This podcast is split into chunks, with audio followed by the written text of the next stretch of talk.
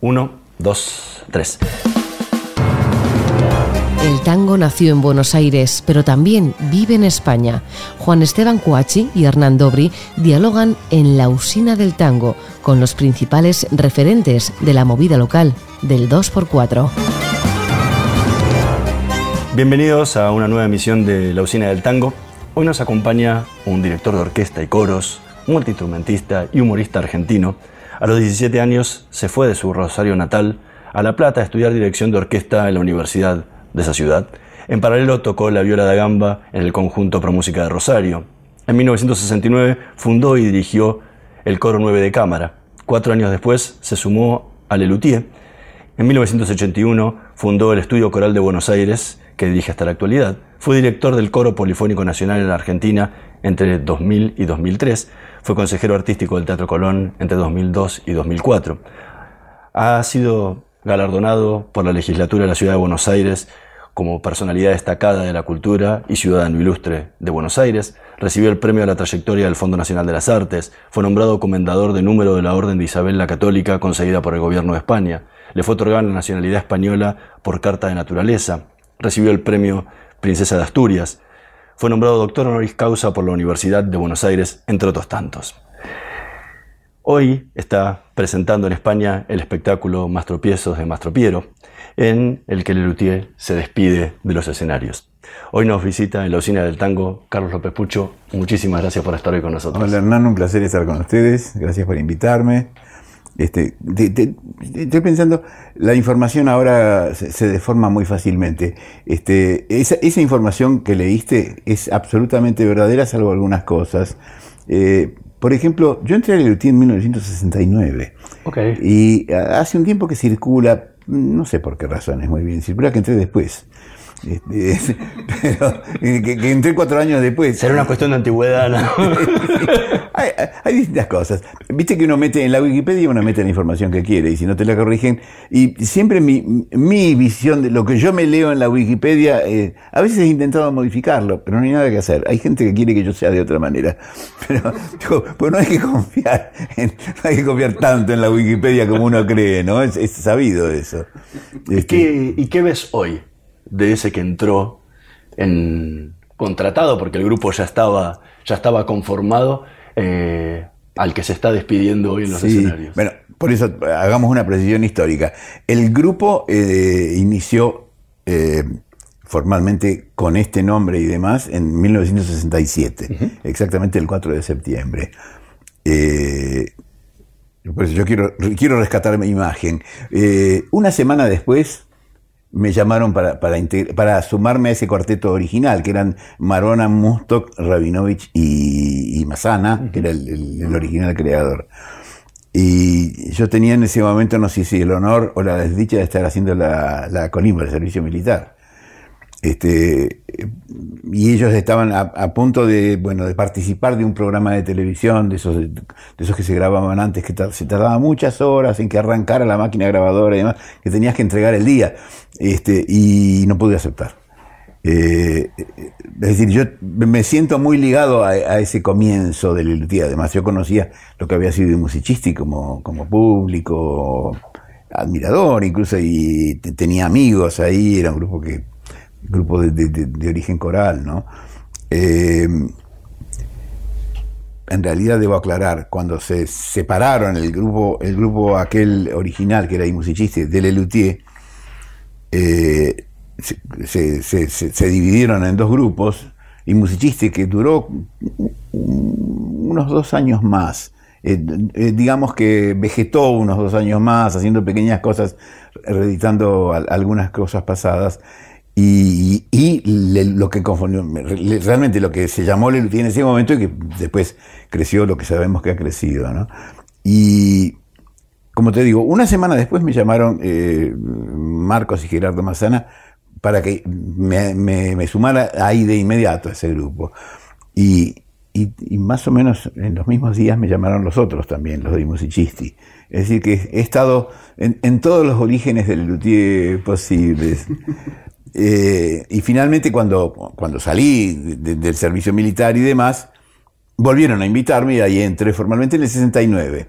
eh, la confusión que surge es que porque me, ellos tenían una gran pelea con el grupo anterior, digamos, habían quedado muy, muy heridos, muy susceptibles eh, sobre quién tomaba las decisiones, sobre las líneas estéticas, sobre ese tipo de cosas.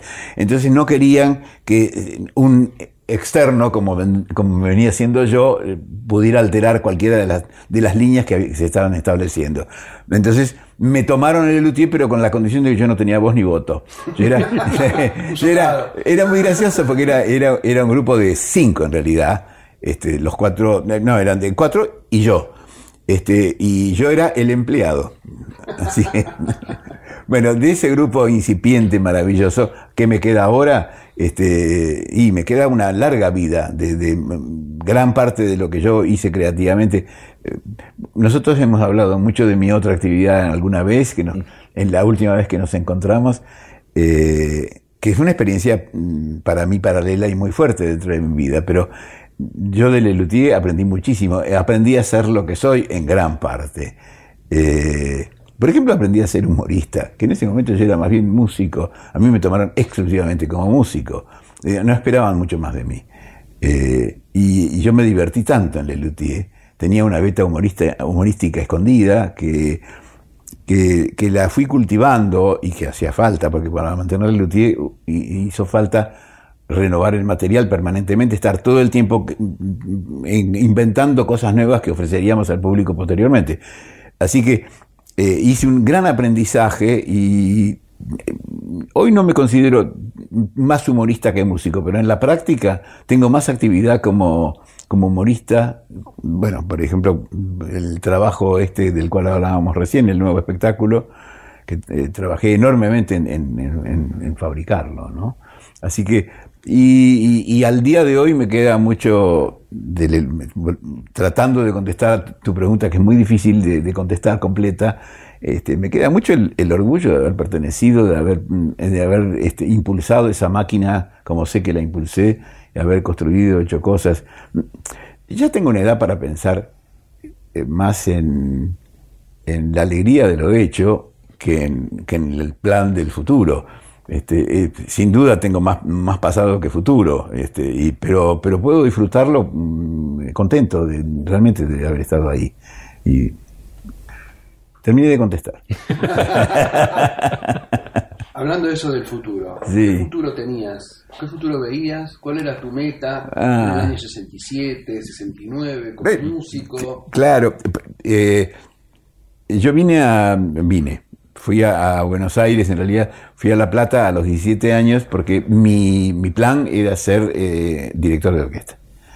Y dejé mi Rosario natal a esa edad y me fui ahí. Y por supuesto entré en contacto con, con los ambientes musicales jóvenes, entre los cuales estaba, estaba sobre todo la gente coral. Yo venía de un ambiente muy coral en Rosario y los ambientes corales, que digamos, en uno de los coros de, la Universidad de Buenos Aires apareció el grupo fundante de, en principio de Musicisti y luego el, desprendimiento de Luthier.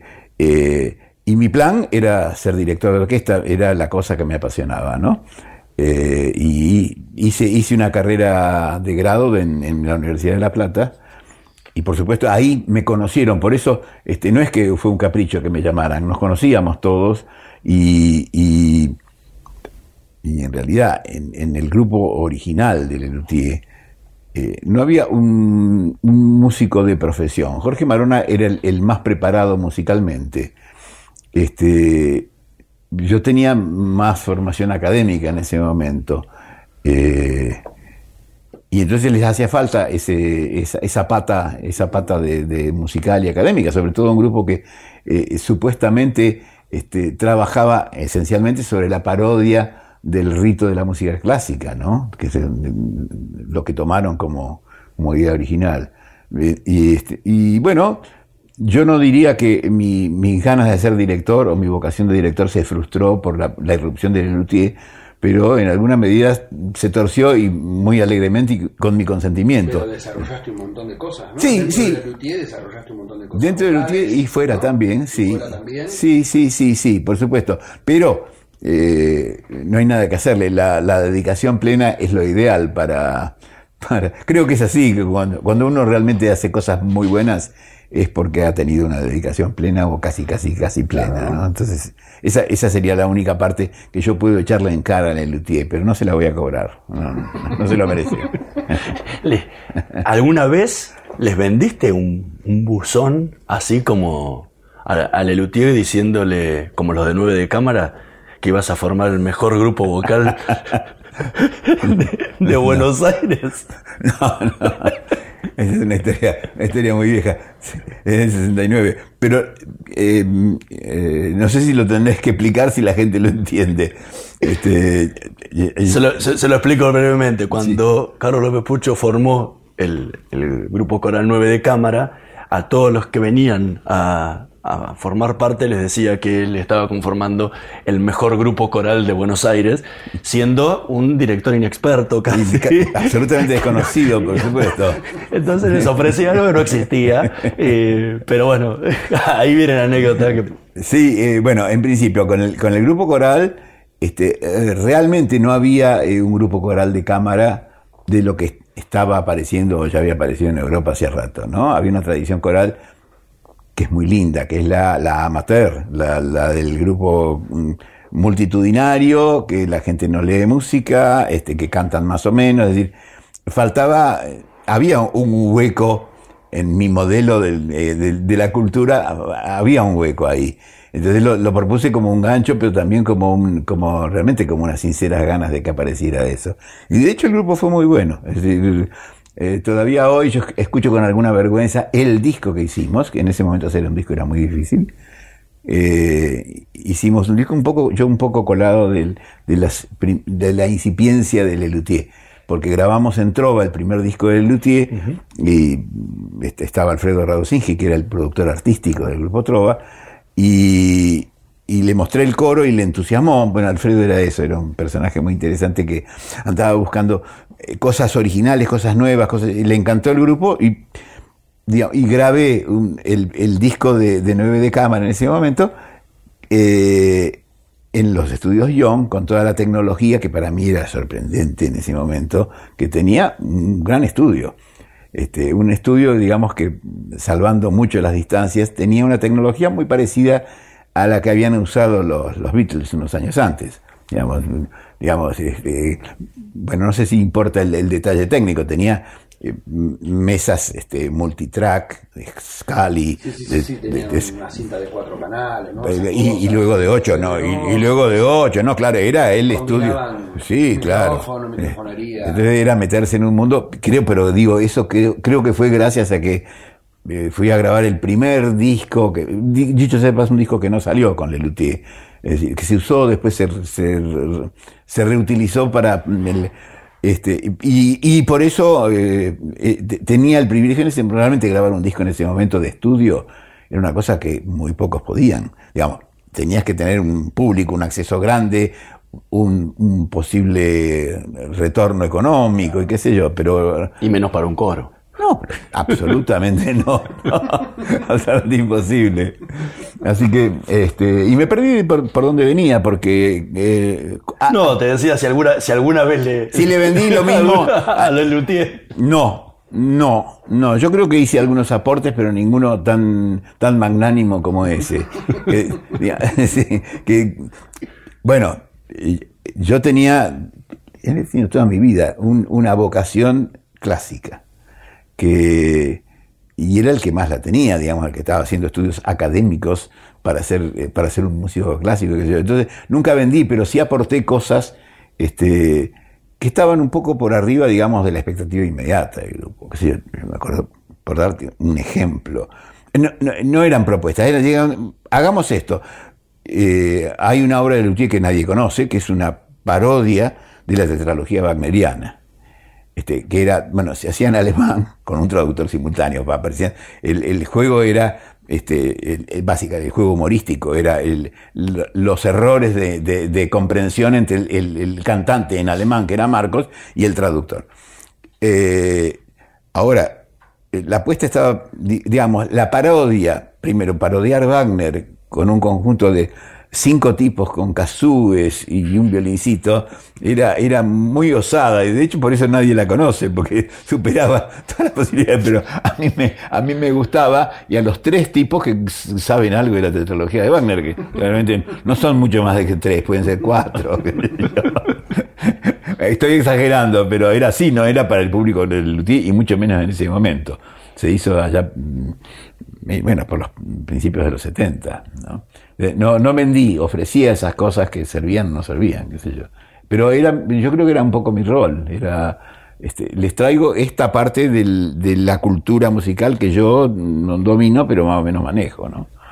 Sí. Después la escritura para orquesta, por ejemplo, las grabaciones que hacían con Luthier. Sí. Eh, vos estabas a cargo, ¿cómo se repartían esos mi, Mira, este, yo, me acuerdo de haberte lo dicho a vos, yo nunca me sentí compositor, yo fui un compositor utilitario, tenía, había aprendido mucha técnica, digamos, técnica de, presuntamente de componer, entre comillas, pero, nunca fui compositor. Y las cosas orquestales de Luthier fueron repartidas.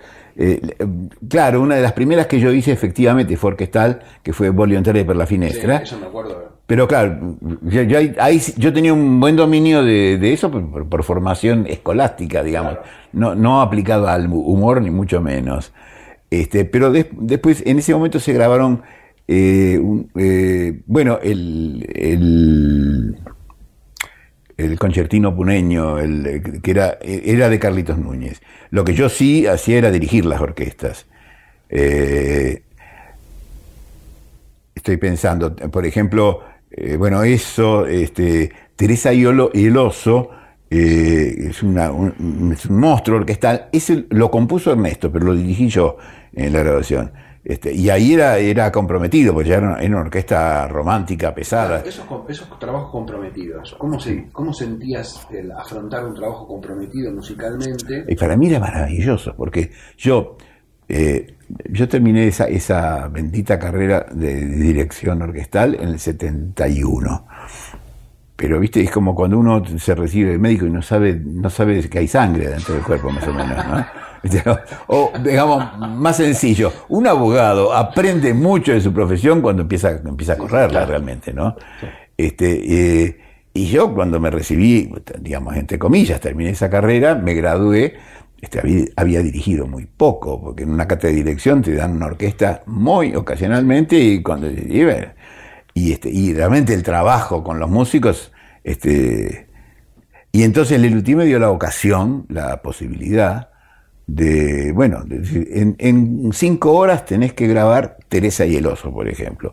O después, unos años después, en el 91, ese sí lo, escribí yo, este, decidimos grabar en un disco Cardoso en Gulevandia, que es una ópera en un idioma que había inventado Marca, en Gulevache, exactamente.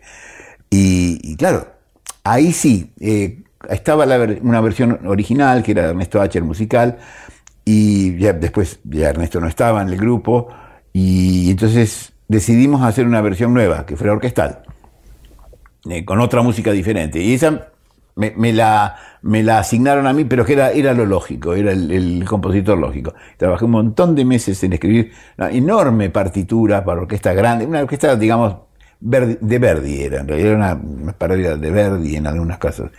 Y, y eso dirigí, es decir, escribí en una larga gira de Luthier. Iba al hotel y, estaba en ese momento se escribía a mano. A mano, a mano. Que pedía una lámpara en el hotel para poder ver las notitas chiquititas. Eh, iba después a la función, volvía a seguir escribiendo eso. Eh, y lo elegí los solistas, ensayé con los solistas, eh, tenía un dos momentos corales, ahí tenía yo mi estudio coral ya en funcionamiento en ese momento, 91 este, ensayé con el coro, es decir, prácticamente hice toda la producción musical yo. Y finalmente este, eh, convocamos a una orquesta que, dicho de otra manera, era, era la, la, es la orquesta del, la orquesta del, estable del, la del estable del Colón. Sí, sí, por supuesto. Eh, no se podía decir eso, ellos tenían, tenían como una sociedad. Una contratación aparte. Exacto, ellos tenían algo así, como una alguna entidad civil que era profesores de la orquesta estable y podían tomar trabajos aparte, ¿no? Este, y bueno, y vérselas con la orquesta del Coloncha para mí fue una gran experiencia. Este, por suerte se lo tomaban, se lo tomaban divertidos y me tomaban a mí divertidos, pero, pero me hacían caso. Pero tener que hacer esa cosa, eh, digamos, la, toma de orquesta la hicimos en, una tarde, digamos, unas cinco o seis horas, y una hora complicada. Este, y para mí fueron experiencias de mucho aprendizaje. Este, me quitaron muchos miedos, no me dieron sabiduría, pero por lo menos me dieron arrojo. Para, algo, para algo sirvieron, ¿no? Entonces, sí, las cosas orquestales en general las fui grabando yo. La primera versión, la, versión que se grabó de la cantata Laxatón, que era persistente a mí, este, que fue lo primero que hizo Gerardo Mazana, ya, mm, antes de que yo entrara incluso, pero la versión orquestal la hice yo. Este, la hice yo y la dirigí yo. No, nunca me quedé contento porque era muy jovencito en ese momento. Y no, había cosas que no, no sabía lo que hacía. ¿Y en ese momento cómo lo sentías? No, ¿Tenías recuerdo de ese momento? De estar, sí, totalmente. Era, era, era fantástico, era asombroso poder disponer de esos medios para que yo aprendiera. Era un regalo del cielo. Hablaste todo de orquesta, hablaste todo de composición. Sí. Pero ¿qué hay de tu trabajo en lo que tiene que ver con lo cantado, con las armonías en, lo cantado, porque es tu gran especialidad, los coros. Aplicado al Lelutier. Aplicado Lelutier. ¿Sabes qué? Eh, esa pregunta alguna vez me la han hecho. Eh, efectivamente, mi, trabajo yo creo musicalmente más interesante, más profundo, este, más, más, convencido, eh, fue con, coro. Primero con el 9 de cámara y después, como 40 años, con el estudio coral. y supuestamente yo sí sé escribir para coro. Este, pero nunca fue una, posiblemente por algún defecto de mi personalidad, yo nunca quise mezclarlo demasiado. Esto que estaba contando, cuando grabamos Cardoso en Gulebandia, fue la primera vez realmente donde yo juntaba a Lelutier con el estudio coral. El coro que aparece en esa grabación que anda por ahí este, es el estudio coral. Entonces creo que yo tenía un cierto pudor de mezclar esas dos personalidades mías, algo así. Y entonces en, la, en lo coral, bueno, sí, cuando, cuando con Jorge eh, componíamos cosas, coritos, qué sé yo, me acuerdo de las primeras cosas que compusimos, el, el, bolero de Mastropiero, donde está el, coro. O el otro día nos divertíamos con eso, con, con las metidas de pata. El, componíamos juntos, pero la parte coral específicamente la, la, componía yo, pero, pero no sé, nunca hubo tampoco un gran trabajo coral en Lelutier, hubo coritos. Pero tiene un manejo de voces muy importante. Bueno, sí, sí, sí, pero siempre preferí este, mantenerme un poquito atrás, no, no, no dármelas de, de entendido ni de especialista. Posiblemente además porque los requerimientos son otros, el, el, eh, tal vez el nivel de calidad que se busca es distinto. Este, yo con los coros soy de una obsesividad tremenda, siempre fui eso, muy obsesivo. Y de pronto para el realmente no hace falta, es ponerse en un lugar desmesurado, creo que no, bueno, que no es lo mismo.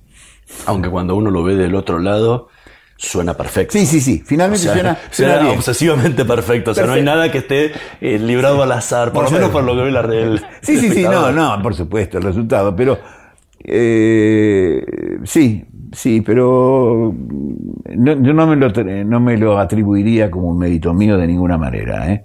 Este, en el siempre hubo. Jorge es un músico, un músico formidable y siempre eh, eh, es, muy cuidadoso y muy puntilloso. Este, Ernesto Acher eh, también, si bien era arquitecto, pero en, los años del Luthier se, volcó muy definitivamente a la música y también era un tipo este, cuidadoso, obsesivo y demás. Este, ahí nos repartíamos bastante la obsesividad. El, al momento de componer, hablaba, hablabas de todo lo que. y, y de armado del show. ¿Cómo es el proceso de selección de los ritmos, porque el luthier pasea por un montón de ritmos y, estilos musicales. Eh, ¿Cómo es la, decisión si, por ejemplo, en este, en este último show hay ciertos estilos que, toman? ¿Cómo, ¿Cómo trabajan eso? Eh, no hay una única respuesta, me parece.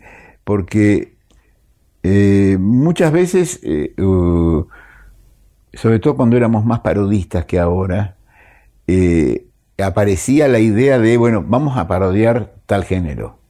Entonces, todo el contenido y demás, qué sé yo, venía provisto por el mismo género en la parodia. Vos hacer un bolero no podés hablar de odio, tenés que hablar de amor, digamos. Entonces, las temáticas estaban adosadas a un género que, que, venía, un género musical que venía previo. Y eso pasó mucho, sobre todo pasaba en los primeros años. Después, yo creo que más bien importó eh, primero el contenido y después ver qué género le poníamos. Era otra de las variables, ¿no? Eh, perdón, un ejemplo anterior es, bueno, la zarzuela. La zarzuela era, vamos a parodiar la zarzuela, vamos a parodiar el bolero, vamos a parodiar el tango, que fue una de las primeras cosas que hicimos con Jorge. Este, cuando el todavía tenía, había en el grupo cierto, eh, cierto pudor de meterse con géneros populares, digamos, porque el, origen era, era una parodia del oculto, ¿no? De la, de la música clásica. Este, y después, claro, cuando empezamos, nos fuimos abriendo a géneros, entre comillas, populares, este, apareció el bolero, el, el, tango, apareció la zarzuela, que fue un hit durante mucho tiempo, eh, y ahí, claro. Y el rap. Oh, sí, una, de las glorias. ahí tuvimos que aceptar que ya no teníamos edad de raperos. parte, de, parte de la gracia es esa, justamente el contraste entre, lo que significa el rap como modernidad o como juventud y nuestras verdaderas edades. ¿Qué, relación has tenido con el tango? Muy poca, muy poca. Soy, ni siquiera soy río platense, pero eh, poca, digamos, te digo, me gusta el tango, me gusta, pero no, no soy un conocedor ni un fanático. tango? No, no demasiado, no demasiado. Mi viejo era, era tanguero, era de aquella generación clásica, y este, sí, sí, un poco se escuchaba, pero, pero nunca supe de tango. ¿no? Siempre me, no sé, eh, creo que debe formar parte de alguna esencia mía, ¿no? Hay alguna inervación que seguramente es tanguera, pero, pero muy poca. Ahora, incluyeron seis tangos en la historia de Luthier. Apa, ¿los has contado? Sí, nosotros los he escuchado tantas veces. y ahora que los decís, creo que los Sí, me, me los decís, creo que los, seis, te los podría los seis soy coautor. Tenemos Piazolísimo. Ese ya no, ese es, anterior, es, 67. Pieza de forma de tango. Claro, Jorge y yo. El regreso de Carlitos. Bueno, que no es un tango. pero es, una parodia volver. sí, sí, sí. sí. eh, me engañaste una, una, vez más. Sí, e, e, ese lo hice yo. Gloria de Mastro Piero. También y ella me engaña con otro. Los Son todos tengo miedo, soy muy tanguero. La respuesta es que tanguero que soy. Al final terminaste componiendo más tango que coros. claro, supongo porque el, eh, el, tango, el tango es muy amplio, es metamórfico, ¿no? hay, hay para todo en el tango. Eh, tiene la restricción de que eh, para nosotros que nos fuimos abriendo en cuanto pudimos al mercado internacional, este, la sutileza del el espíritu del tanguero, y lo tanguero es, es muy, es muy rioplatense.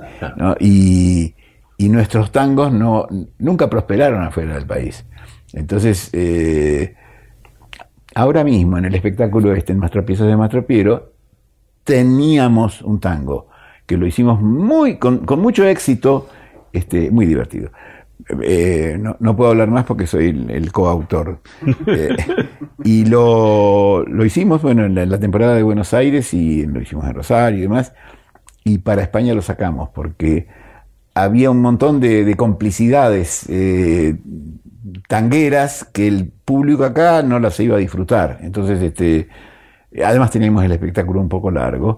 Entonces decidimos cortar eso y curarnos en salud, ¿no? Porque no, no, sabíamos que no iba a funcionar. Eh, por eso, mira, ¿cuántos tangos hemos escrito para que no se entiendan afuera? Y este, este era un tango que tenía muchas citas ingeniosamente incluidas citas de cosas tangueras o citas tangueras eh, veladas que y era muy divertido, pero, pero no, no, no, no es exportable. Es que la mayor, buena parte de los tangos que, por lo menos que, hicieron, tienen esas, esas vueltas. O sea, cuando, cuando le habla a la mamá, de por qué te fuiste mamá. Bueno, eh, eso tenés que, tenés que seguir mucho el tango para entender lo que es la letra del tango. Y, sí, sí, pero de todas maneras ese era un tango típico y ese lo escribimos con Jorge viniendo de Rosario, en, en el auto, me acuerdo, que nos, nos divertimos muchísimo. Pero tenía ese chiste básico que es un chiste edípico que funciona en cualquier país.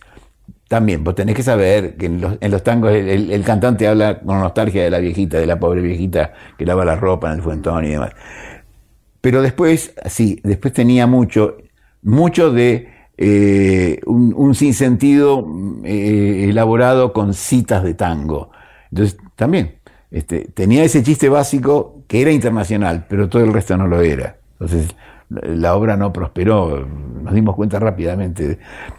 estas cosas son de los primerísimos años de, que el se ampliara, ¿no? Es decir, cuando en el 73 viajamos a Venezuela, este, tuvimos, ahí teníamos la, pieza en forma de tango, eh, nos dimos cuenta con asombro de que en esos países se hablaba otro idioma, este, y había, pero no lo sabíamos, eran demasiado jóvenes este, que había, había otras idiosincrasias, había cosas que, podían ser graciosas aunque se entendieran o que no podían ser graciosas. Entonces eh, ahí empezamos a, moldear nuestro, nuestro producto para que pudiera ser exportable. Claro, y el tango en ese chiste no entraba, No, no, no, no, lamentablemente no. Como las piezas folclóricas, que también hay cosas que... Sí, ¿no? Porque hay piezas folclóricas espectaculares, pero que tampoco entraban. La añoranza, ¿no? Añoralgias. Añoralgias. Añoralgias. Bueno, fíjate que con añoralgias también la escribimos con Jorge. Para explicarle ese pueblito de... Claro, eh, añoralgias para mí es muy linda, es, encantadora. Este, es, eh, el, cuando le escribimos, ya, ya eh, creo que es la última cosa folclórica que escribimos juntos con Jorge, pensábamos, es la historia que existe en todos los folclores del tipo que se ha ido de su tierra y la recuerda con nostalgia y le canta con nostalgia a, su, a su, tierra. E, en este caso era, una visión particular de esa situación donde el tipo va recordando, va recordando su tierra natal, la tierra a la que no ha regresado, y a medida que va cantando va, va descubriendo al, al escucha que la Tierra no es muy linda y que tiene algunos defectos y que, en realidad es pavorosa cuando, cuando termina, es, una Tierra tremenda. La gracia era esa, era contraproponer a un, a un modelo que nosotros creíamos que era universal. Eh, y en cuanto intentamos, hicimos una prueba acá en España, nosotros hacíamos siempre eso, probábamos cuando veníamos alguna cosa que podría venir el año siguiente. Y, no funcionó, no funcionó como funcionaba en Argentina, que era, era un cuajo realmente, era increíble. Eh, y bueno, y con dolor, este, nos dimos cuenta de que no solamente, digamos, en, el formato que tenía, eh, la idea era, era, era internacional. La idea, como, como, como les digo, e, e, esa idea está en todos los folclores de todo el mundo. Eh, eh, pero de todo el mundo hay una infinidad de canciones que donde el tipo nostálgico cuenta habla de, su tierra que, que, ha dejado y las añoranzas por volver o no volver. Eh, y que le, habíamos puesto yo creo que es, la explicación un envase un continente que es de un lenguaje argentino para, mí es un modelo interesante también de aprendizaje. Este, eh, la samba, uno como argentino, como gente argentino, la tiene en la cabeza, tiene un, tiene un dibujo de la samba, sabe cómo va, en qué momento termina, cuándo viene la segunda, cómo... la coreografía. Eh, sí, sí, la coreografía, eh, pero formal, ¿no? no visual. Y, este, y que, lógicamente, la música había sido puesta para, para resaltar los momentos, para que el chiste cayera donde tiene que caer y demás. Y que ayudaba la, estructura esa formal que tiene la que todo argentino conoce, aunque no sea consciente de cómo es la estructura, la tiene incorporada, se, se ayudaban mutuamente. Cuando sacamos la comprensión esa, porque digamos, esa estructura no la tiene un español naturalmente, este, el relato del, que hacía el, intérprete eh, se, se, perdía, es decir, perdía fuerza, perdía, perdía elegancia. Es decir, eh, eh, espero ser claro, cuando uno sabe que va a terminar una cuarteta y que ahí termina musicalmente, uno sabe que ahí viene el final musical, ahí tiene que estar el chiste. Ahora, si uno no, no lo puede prever a eso, porque no tiene la información previa, este, el chiste pierde, pierde fuerza. Claro, claro, pero ahora, porque yo escucho las cosas que han, que han hecho de folclore como esta, sí. incluso la versión con los chanchaleros que tienen. Sí, que les encantaban los chanchaleros. Sí, sí, sí pero aparte, e hicieron una con Dolina también. Sí, sí, en la tele. Sí, sí, sí, sí, sí. Lo que me sorprende a mí como músico es que suena muy folclórico que las cosas de tango suenan muy tango, la pieza en forma de tango, ¿cómo, se, cómo, ¿cómo armaron eso? Porque tanto muchos músicos clásicos, incluso argentinos, mm. A veces les cuesta ingresar en el mundo de la música popular y lo tocan casi como extranjeros. En cambio, sí. de repente. Sí, son los, famosos tangos de Plácido Domingo, ¿no? Claro. Hay muchos de esos casos, sí. toca un tango y suena como un tango, tiene todos los elementos del tango. Por, lo, menos lo esperable. Sí, pero. quiere, pero está todo muy bien. Está todo muy bien tocado. Sí, pero posiblemente eso tiene que ver. Eh, creo que no es tan difícil, pero también depende, creo yo, de uno como intérprete en dónde se pone. Yo creo que, mm, el, eh, bueno, traje el ejemplo de Plácido Domingo. Plácido Domingo no puede grabar un disco de tango que suene a Rivero, porque ¿para qué lo graba Plácido Domingo? Entonces hay, hay una lucha de roles donde, donde el producto termina no siendo para todos igualmente valioso. Para el que espera escuchar a Plácido Domingo seguramente es lindo. Para el argentino que lo escucha como un disco de tango, ¿qué es esto? Es un híbrido. Eh, claro, es chocante o bueno, con cierta piedad, decir que bien que canta Plácido, pero bueno, a mí me gusta, no me gusta tanto porque, porque yo tengo un modelo de, lo, de cómo suena el tango que es otro. Entonces, eh, en Lelutier nunca, nunca predominó este, nuestras ganas de mostrar eh, cuán buenos músicos somos, sino que siempre estuvo la música que hacíamos al servicio realmente al servicio del humor. Claro, pero hacen el, recorrido este, del adelantado Don Rodrigo y hace todas las músicas de Latinoamérica y están bien unas cuantas, unas están cuantas. Bien tocadas. Sí, bueno, pero bueno. Sí, suenan bien, tienen el swing. Pero sí, pero te, digo eso creo, sí, pero creo que eso tiene que ver con, con, cómo te pones, cómo te pones vos respecto del, del producto. Si vos te pones a mostrar cuán buen músico sos, no, no, no, eh, esa, no, no, esa parte ya lo sé. Claro. ¿Cómo, ¿Cómo, llegan ahí, por ejemplo? ¿Escuchan un joropo? Y sí. Y dicen, che, a ver cómo es el joropo. No, por supuesto. Aparte lo tenés que tener bien escuchado, ¿no? Escuchado. Sí, y bueno, en ese sentido. Es así, porque el rasguido es así, el 4 se pone así. Mira, mis, mis compañeros eh, compositores este, venían de orígenes diferentes, ¿no? Eh, Jorge eh, básicamente es guitarrista y lógicamente en su adolescencia era un guitarrista de, peña y tocaba lo que se toca en una peña. Este, el otro compositor era Carlos Núñez siempre y eh, también era un tipo de formación clásica, pero le, le, encantaba el chamamé, por ejemplo, había vivido en, Corrientes, en, Corrientes en, la Mesopotamia, no me acuerdo en qué provincia, en, su adolescencia, qué sé yo, y tocaba, tocaba chamamé muy bien, qué sé yo. Tenían eh, miras, este, por lo menos más diversificadas que las mías. Que estaba, yo podía ser un especialista en rubros distintos de la música clásica, pero, pero me acuerdo cuando, cuando con Jorge compusimos el primer bolero, que era el bolero de Mastropilos, después hubo unos cuantos más, yo me puse a ver cómo era un bolero, me puse a, estudiar, entre comillas, como era un bolero, no lo sabía.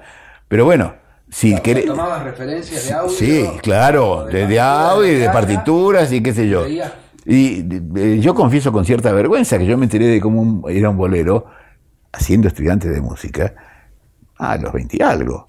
Este, yo antes nunca había reparado, yo había escuchado miles de boleros, pero viste, para componer uno tiene que ver eh, qué estás buscando. Entonces tenés que meterte un poco en el lenguaje y decir, ajá, esto funciona así. Claro, una vez eh, me contó Cecilia todo, la cantante venezolana. Sí, claro. que Silvio Rodríguez había compuesto una especie de chacarera basándose en una chacarera que había escuchado de Lelio ¡Qué error! ¡Qué error! Porque había recibido esa información, ¿no? Eh, dijo, qué ritmo espectacular que es esta música, ¿no? Y el tipo fue hizo la masa. Cierto, eso alguna vez me lo habían tiene, dicho. Y tiene, ese origen, y él confiesa que escuchó a Lelutier Ay, pobre. haciendo, este, Eh. yo creo que, no, no sé, no sé qué sería lo que escuchó, porque hay varias cosas así folclóricas. Pero claro, claro. Pero- y que de eso lo tomó este, y dijo, esto es. Mira, sí, creo que, no sé si hay una recíproca, creo con los dos. A Cecilia la conocimos en nuestro primer viaje a Venezuela, muy, muy jovencita, este, y nos fascinó cómo cantaba. En ese momento no era una figura descollante en Venezuela, poco después realmente eh, lo fue, ¿no? Y, eh, claro, por ejemplo, eh, hicimos un merengue, eh, que era Juana Isabel. Sí. Es un, mer- un merengue. El merengue es un género. Yo me acuerdo que nos fascinó el folclore venezolano en ese Es momento. espectacular, Es espectacular. Y estaba el, el- el quinteto contrapunto. Ya en ese momento eh, se habían disuelto, qué sé yo, pero eh, digamos, folclore coral. eh, o, Hacían una cosa maravillosa. Y, este, y nos, este, nos vinculamos con cuanto músico eh, venezolano podíamos conocer, realmente tuvimos enzapadas y este, fue, fue, fue muy linda esa primera visita a Venezuela. Eh, y cuando yo decidí hacer el, el- el- el- aquel Juana Isabel, yo, yo tenía totalmente, tenía totalmente incorporado el género, sabía bien cómo hacerlo, ¿no? Y se pareció bastante, salvo que tiene cierta dureza interpretativa que los venezolanos no tienen, debo decirlo. bueno, el, perdón, eh, es- está en 5 por 8 El, el merengue, el merengue sobre el caraqueño, sobre todo, es un 5 por 8 muy estricto. Después hay, después se va, hay unos merengues venezolanos que van alargando un poquito, hacen lo que diríamos un 5 y medio por Sí, 8. 5i. Sí, un 5i, que este misterioso estudia en las universidades y sí, demás. exactamente. Este, a eso a tanto como a eso no, nunca llegamos, ¿no? Pero era fascinante, es, un- es algo que no existe en, en otros folclores americanos, ¿no? Latinoamericanos. Es, es raro, es un, un género exótico. Pero este, lograrlo realmente es complicado para un, para un extranjero. Y ellos dicen, un amigo músico venezolano me decía que ellos, nada, que las canciones de cuna son en 5x8. Claro. en la cuna la madre claro, se agarra el 4 y les canta. Lleva la sangre. Sí, claro, es, es misterioso, es decir, yo te acepto que nosotros hicimos las cosas bastante bien, pero para un, para un verdadero nativo no es lo mismo. Es como cuando uno pretende hablar un idioma extranjero y dice que bien lo hablo y el otro, en cuanto decís buenos días, dice, ah, este viene de tal lado y, qué sé yo. ¿Y cuánto, te- cuánto nos limitó esto que decías de la, de la no comprensión de los géneros musicales, por lo menos los argentinos en otros lados, en, en la creación? De, No. la creación y el armado del show, porque decir, bueno, voy a poner otro tango y otro tango que voy a tener que sacar después, que no- sí. cuando se internacionalizaron más. Eh, no, sí, no, no, nos, nos autolimitamos, lo, lo fuimos teniendo muy, muy en cuenta, tanto en la música como en el lenguaje. Porque mm, esto, desde el 73 que empezamos a salir, a salir de Argentina, también nos dimos cuenta de que en el lenguaje, en, el, español que hablábamos, no era tan internacional como suponía. Es decir, había trampas, es decir, nosotros sabíamos que en España se habla otro español, pero resulta que con el español de, España uno desde la infancia lo, sabe, lo lee, este, no digo que uno habla como el Quijote, pero lee, y escucha y está, puede estar alerta. Este, con los españoles americanos, estoy hablando de una época en la cual Internet era, ciencia ficción, ¿no? Por supuesto. Este, uno podía escribir una carta y ningún amigo te iba a, decir realmente eh, cómo se pronunciaba esta palabra o cómo se decía. Eh, y, pero nos empezamos a hacer inmediatamente un, a, a limitarnos. Si no, no, desde ahora en adelante componemos, porque salimos primero a Venezuela, después fuimos a México, después con mucho trabajo caímos en España, bueno, con cierto trabajo caímos en España fracasadamente, fue la primera gira en 74, ¿eh? 74, sí. Este, y bueno, luego fuimos a Colombia, qué sé yo, y nos dimos cuenta de que no, no podíamos componer con localismos. El problema era que a veces los localismos no éramos conscientes. Este, realmente habíamos vivido, siempre en Argentina y demás. Por supuesto que, como te digo, sabíamos cómo era el español de España, pero no que no decían cierta cosa. Entonces, eh, a medida que aumentamos nuestro, nuestras presencias, empezamos a tener amigos, amigos confiables. No, no cualquiera te, te, dice el equivalente de una palabra cuando era imprescindible, pero tratamos de, esquivar, nos limitó, nos limitó, pero en todo caso no limitación en el mal sentido, sino que nos, nos dio un marco, un continente donde, donde movernos, este, eh, con cuidado como para que el trabajo que hacíamos en Buenos Aires nos rindiera en todos lados, ¿no? Nos rindiera al máximo.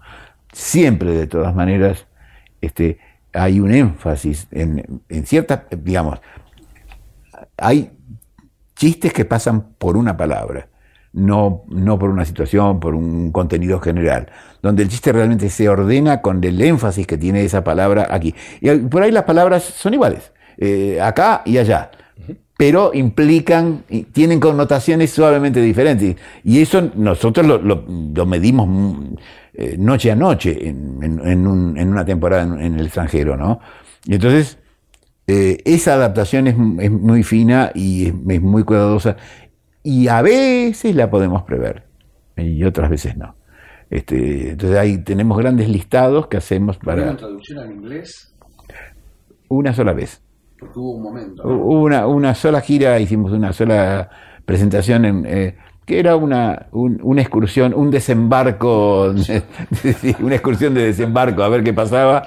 Hicimos una, una función en el Lincoln Center en este, no me acuerdo, en el 80 y algo, en inglés. Pero fue una, una experiencia fracasada porque eso lo hicimos a nuestra costa, digámoslo lo produjimos nosotros, no para ganar dinero, sino para ver si teníamos eh, acceso. éramos jóvenes este, todavía eh, con caminos inciertos, con ganas de explorar. A ver qué pasaba con ese público, nada menos que en Nueva York. Eh, hicimos una versión finamente inglesa este, y tomamos el, el, Avery Fisher Hall, que era la sede de la Filarmónica de Nueva York.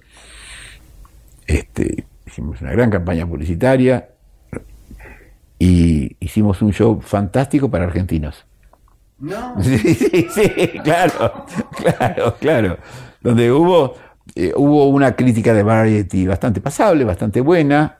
Este, creo que New York Times también, qué sé yo. Oh, muy bien, pero la vieron los argentinos. Es decir, que no, la, experiencia fracasó entre otras cosas porque estuvo mal dirigida. Había, había ido a una universidad escondida con, sí, sí, sí, sí, con gente nativa. exactamente. Y que no hubiera riesgo, riesgo de argentinos. Pero el humor varía entre países. Porque Luthier, al ser tan internacional y, todas las giras hoy tienen por América Latina, por España, por Argentina, ¿Cambia Mira, esa forma de, hacer humor para que se entienda? Habría que. Yo no soy doctor en humor, en humor. Eh, pero no, son doctor, pero tiene un, tiene, doctorado honoris causa. Tengo, sí, tengo cierta experiencia. Eh, eh, es, riesgosa la respuesta. Yo creo que hay leves cambios de idiosincrasia o de recepción a cosas humorísticas pero me suena que tiene más que ver, por, lo menos en el humor del Luthier, que, que, trata de no ser un humor local, circunstancial, este, digamos, no, responde a, tendencias de un país en ese momento, no, alude a una figura política. Creo que tiene que ver con eh, cómo va transcurriendo el tiempo y la, el, la idiosincrasia de cada país en cada momento, pero que al final convergen. Nuestro humor trabaja con estructuras siempre supuestamente universales, de esencia son universales. Eh, eh, por lo menos eso pretendemos. Pero quiero, seguramente con un ejemplo me voy, voy a ser más claro. Eh, acá entramos en el, tema de la corrección política, pero por lo menos entramos en, el tema de la de cómo cambia la, aceptación o no aceptación de ciertas, de cierto tipo de humor este, a medida de los, de los años y cómo evoluciona la sociedad. el ejemplo, yo creo, más concreto que, tenemos es eh, lo que tiene que ver con, eh, con, violencia familiar. Nosotros nos dimos cuenta, viniendo en España, nosotros hacíamos, por ejemplo, una serenata. Había un espectáculo que teníamos tres serenatas. Una era una serenata intimidatoria, donde el, el, que cantaba la serenata, que era Carlos Núñez, se iba enojando porque la, la, serenateada no, no respondía a sus requerimientos. Y se iba enojando, se iba enojando, era, empezaba enamoradísimo y como la tipa no contestaba y no respondía y qué sé yo, se iba enojando y se iba enojando. Y terminaba en una cosa de tremenda, de tremenda violencia él, no había, no había realmente violencia. En Buenos Aires causaba mucha gracia y acá causaba menos. Y nuestra conclusión fue, no, acá el tema de la violencia doméstica este, ha calado hondo mucho antes que en Argentina. Y fue así. Este, digamos, esa serenata acá no funcionaba. En Argentina andaba perfectamente. Pero digamos, a la, luz de por lo menos de nuestra observación, este, lo que pasó es que acá esa temática apareció mucho antes, se le dio mucha más importancia, se la, se la tomó más en cuenta que, en Argentina y supongo que en muchos otros países. Entonces, hay cosas como esas. Eh, respecto de esto, eh, es un tema que por supuesto nos ocupa. la, corrección política, la célebre corrección política, este, no tiene el, mismo valor, las mismas variables, el mismo peso en España que en Colombia o que en Argentina. Este, va cambiando según cómo evoluciona esa sociedad. Este, son cambios circunstanciales, pero todos sabemos que al final son acuerdos sociales. Este, entonces, yo creo que la gente tiene un, nivel de percepción de la cosa y un nivel de autocensura, digamos, porque también se está generando desde muchos estamentos un modelo de corrección. Entonces, que hay una, hay una, una variable que le va funcionando a la gente, eh, que está en la cabeza, que se le va se le va metiendo en, su, en su, vida y en, por su, en su manera de pensar y demás. Y hay un, eh, una especie como de represión inconsciente. Hay cierto tipo de chistes que la gente dice, ¿está bien que me ría de esto? No, no, no es consciente. Está bien que me ría. Hace 10 años por ahí estaba bien, ahora no. Entonces hay una alerta que yo creo que hace cambiar la, el funcionamiento de un chiste. Eh, como chiste, no como opinión. Digamos, hay, eh, ahora se, está confundiendo mucho eso, ¿no? Lo que es puramente humor de lo que cierra una opinión que puede ser censurable o puede estar dentro de los parámetros admitidos. Entonces, eh, por Pero se metieron ahora en este show. Cuando, hace, cuando hacen toda la parodia de la, del lenguaje inclusivo y compañía, se metieron en lugares donde Lelutier no solía meterse en general. Sí, pero aclaremos. Este, eh, este show aparece, bueno, hoy, 15 años después del último show de Lelutier. Y aparece con un elenco nuevo y con autores que no son los de antes, digamos. Y entonces nos dijimos también, eh, seguir insistiendo en, en, digamos, en una línea que ignora esta realidad, que esta realidad ya es universal, digamos, universal dentro por lo menos del mundo occidental, ¿no? Eh, seguir insistiendo es también ponernos en, una actitud muy vieja. Es decir, no, se puede excluir que es una realidad de hoy. Eh, y no hablo de, como digo, de las realidades mínimas, como decía antes, del, político, de la economía de este momento y en este país, de una cosa circunstancial del día. Eh, hoy en día es universal, tiene valores diferentes, pero no las podíamos omitir. Y no es que no solamente no las podíamos omitir, sino que también nos fue, era, era una fuente inspirada también para divertirse, pero es la parte de divertirse. Yo creo que en este show hay, esas cosas, como vos decís, nos metimos con esas cosas a conciencia. Ninguna es ofensiva. Eh, y está ese famoso, ese famoso, eh, esa línea de flotación de cuando una cosa empieza a ser ofensiva. Este, y creo que nos cuidamos lo suficiente dentro de lo que nosotros sabemos y de lo que nosotros sentimos. Este, una, una, como todos sabemos, hay menciones que en algunos lugares llevan a Charlie Hebdo. este, nosotros cuidamos de que no hubiera ninguna de esas menciones, por lo menos dentro del, panorama que conocemos. Y, y, y ojo, este, el show este tardamos tres años y medio en hacerlo. Eh, realmente lo empezamos a, principios del 19, cuando se enfermó Marcos. Y a lo largo del tiempo, ya lo, íbamos a tener, ¿te acordás que yo te había comentado? Lo íbamos a tener en el 20, eh, ya eh, en mayo del 20, y, bueno, sobrevino la, la, desgracia que todos, que todos vivimos, y eso nos dio tiempo como para irnos a casa y repensarlo y repensarlo y ampliarlo y mejorarlo. Y una de las cosas que hicimos fue esa, este, eh, ver cuánto de lo que nosotros estábamos poniendo ahí era respondía a la norma del luthier de siempre, de nosotros somos humoristas, no estamos bajando línea, no somos este no somos ideólogos, no queremos este siempre estuvieron cuidándose de eso, digamos de, de defender esa frontera del humor sin meterse o metiéndonos cuando estábamos muy convencidos. Este, nosotros hicimos chistes, por decirte un ejemplo, hicimos chistes sobre el proceso, este, es, con mucho cuidado durante el proceso. Este, o poquito antes, qué sé yo, la suite de los noticiarios cinematográficos.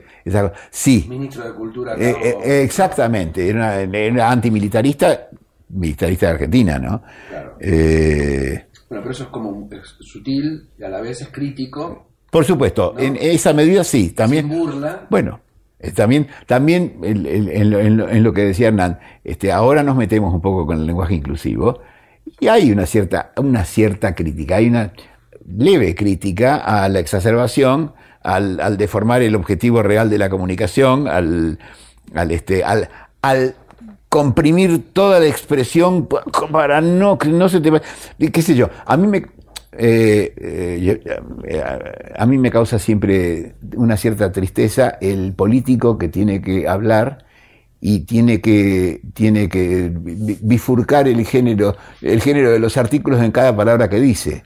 Y no es porque esté convencido de que se habla así, es porque no quiere que perder dos votos o más votos. ni siquiera es ofender, es que le reprochen, ah, pero no, no sos lo suficientemente inclusivo como para que yo te vote que soy mujer o no mujer o lo que sea.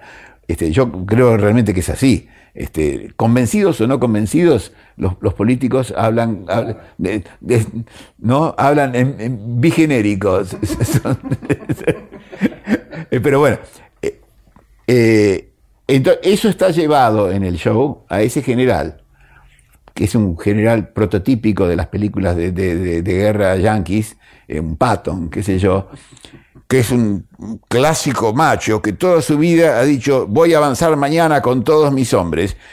Y ahora, si lo hace públicamente, tiene que decir, voy a avanzar con todos mis hombres y mis mujeres. A mí me parece patético eso. Eso yo creo que está bien denunciarlo. Es patético el cambio que tiene que sufrir ese tipo en la cabeza. Por eso está, está puesto en un, en un militar tradicional, un tipo muy esquemático, muy aprendido de, hablar de mis hombres. Y, tiene que cambiar, este, por el cambio de paradigma, tiene que cambiar un montón de cosas que para él están muy adentro. A mí me parece gracioso y patético al mismo tiempo. Se, han censurado mucho ustedes? ¿Se han autocensurado? Siempre, sí. Cosas decir, che, esto no lo podemos poner, es una locura. desde siempre, desde siempre. Pero desde siempre. Nosotros, surgir... Eh, Imagínate, este, en el, cuando estábamos en el Ditela, este, eh, no nos censurábamos, pero, pero te cortaban el pelo por tener el pelo largo, este, Onganía. Este, estuvimos ahí en el, en el último tiempo de Onganía. Entonces, tampoco podías decir cualquier cosa. Este, qué sé yo, bueno, en el Ditela hubo casos así, te clausuraron una exposición porque había un baño público, no sé si se acuerdan de eso. Sí, la, de, Plate, ¿no? Este, eh, sí, siempre. Lo que pasa es que ahora está eh, bueno, hay, hay el, la, el freno es multiforme ahora, ahora viene de todos lados. Entonces, en la exposición es multiexposición, ¿no? Bueno, bueno, sí, sí, sí. En, un segundo en todo, en todo, el planeta, en, todos los teléfonos, en todos los dispositivos. En todos lados. Entonces, ¿quién no se cuida? Bueno, yo si fuera un ideólogo de algo convencido, seguramente me cuidaría menos. ¿Y crees que eso es mejor? ¿Es peor? ¿Cómo ves que hacia el humor en sí? más allá de Lelutier, Sí. hacia la forma de hacer el humor que, Eh, lo que pasa es que- tienen ustedes que están que tiene esas fronteras tan bien delimitadas y cuidadas. Pero depende de si vos querés darle o no una carga, una carga ideológica al humor. Creo que es básicamente eso. Si como nos- en nuestro caso, en principio no queremos, eh, simplemente hay que trabajar para evitar, para evitar que eh, un grupo se te ofenda, ¿no? Y 100% no se puede. Por ahí lo- los límites de la ofensa est- están tan arriba, el umbral está tan arriba que cualquier cosa que digas es ofensiva.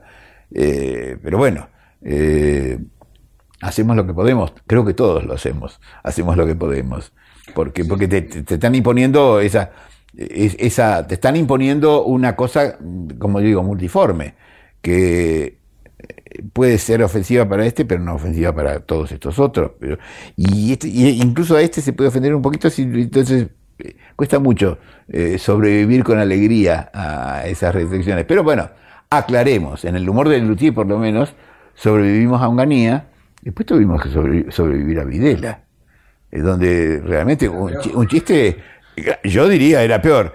Eh, Claro, ahora, ahora te pueden excluir. Te, te- te- O te- como- cancelar. te pueden cancelar. Antes te podían matar. Eh, había un malentendido ahí con un chiste y Dios te libre. Carlos, están haciendo la gira despedida de Lelutier. Están yendo por todos, los últimos, por todos los lugares de América Latina, de España, de Argentina, por última vez. Sí. ¿Cómo se siente esa decir, bueno, ok, ya esta es la última vez de acá? Y cómo vas procesando ese duelo de decir, bueno, cuando cuelgue el traje la última vez, ya no hay vuelta atrás. Sí, bueno, eh, eh, se me ocurren dos, dos, dos maneras de contestarte, una desde mí, otra desde el público. Estamos encontrando, eh, este es el cuarto país que visitamos, este, una recepción muy cariñosa y muy, este, muy emocionada de mucha gente, ¿no? Que eh, asisten a, una ceremonia de despedida, pero también a un show que, como vos sabés, es muy bueno y es muy divertido. Y a nosotros nos pasa lo mismo. Este, tenemos la, ambigüedad de, emociones, ¿no? Eh, efectivamente, para mí mi vida siempre fue, me despido de este teatro, pero voy a volver. Durante, mm, durante 50 años fue así. Y ahora por lo menos, bueno, con, la, con esa, mm, con la nostalgia de no voy a volver, me, me, engaño un poco y me digo, bueno, yo cuando quiera vengo, de hecho lo estamos planeando con mi mujer, venimos de turismo, venimos de turismo y vamos a volver a, visitar y a... Y en, muchas, en muchas sensaciones, esto es un- una nimiedad, pero dije, voy a conocer muchos teatros de frente. Porque tengo muchísimas salas a las que he ido a lo largo de décadas, que conozco la entrada de artistas, los, los camarines, el escenario, y nunca di la vuelta. Porque hay teatros donde, digamos, eso es muy complicado, digamos, no, no hay cuándo, por, cómo, por cómo uno trabaja en giras. ¿no? Así que eh, me digo para mí mismo, tal vez me engaño. Bueno, por lo menos ahora voy a poder ser turista y volver a estos lugares. No es la última vez, no como Luthier, por supuesto, pero, pero voy a volver a, a- además, yo, tantas giras, tantos años, tengo amigos en, en todos lados, que va a ser una buena excusa, visitarlos va a ser una buena excusa para volver a esos lugares, ¿no? O al revés. ¿Es la puerta abierta para retomar el coro? No lo sé, eh, no lo sé, me lo he preguntado mucho. Este, seguimos teniendo un WhatsApp con todo el coro este, y sigue habiendo, siempre alguno dice, vamos, damos, empecemos, ahora se puede, volvamos, volvamos. Eh, no estoy muy decidido, hice mucho con el coro y no te diría que me saqué mucho las ganas, pero a medida que el coro crecía y que crecía en calidad y crecía en repertorio y demás, a mí se me iba haciendo porque no es como el luthier, que es una cierta máquina, que hay gente que se ocupa de cada, de cada tramo de la, de la generación de la cosa. Yo en el coro era, era programador, para lo cual tenía que ser estudiante, era director, era productor, era todo eso. Me costaba mucho esfuerzo. Y después tenía como, en, la misma imagen, tenía que ir siguiendo eh, con, la, con la calidad del repertorio y mejorarlo y, llegar a cimas, digamos, cimas mm, que, no se llegan normalmente. Toda mi vida con el coro fue subir, subir peldaños de a poquito y este, ir llegando a, repertorios imposibles, cada vez más difíciles. Es un gran trabajo ese, y no sé si ya tengo fuerzas para eso. Eh, eh, fueron 40 eh, años, tres veces por semana, de dos horas. Este, físicamente me venía muy bien, pero era un ejercicio obligado. Mucho. Sí, sí, sí, sí. Este, de hecho, he engordado bastante desde que dejé el coro. Así que no, no estoy seguro, no estoy seguro. He tenido mucha insistencia de, grupos grandes dentro del coro o de algunos que me dicen, formemos un grupo de tal característica, así, qué sé yo. Eh, no sé, eh, sí, sí sé que voy a, creo, espero poder sacarle el, jugo al, al, no compromiso y este, leer unas cuantas cosas que debo. Eh, no sé si pasear tanto, he paseado tanto en mi vida. Carlos Pepucho, muchísimas gracias por habernos acompañado hoy en Lucina del Tango. Fue realmente un enorme placer. Bueno, igualmente, a ustedes dos, muchas gracias. La, la he pasado muy bien. Nosotros nos vamos a reencontrar en el próximo episodio de Lucina del Tango. Nos vemos. Chao. Gracias, chicos.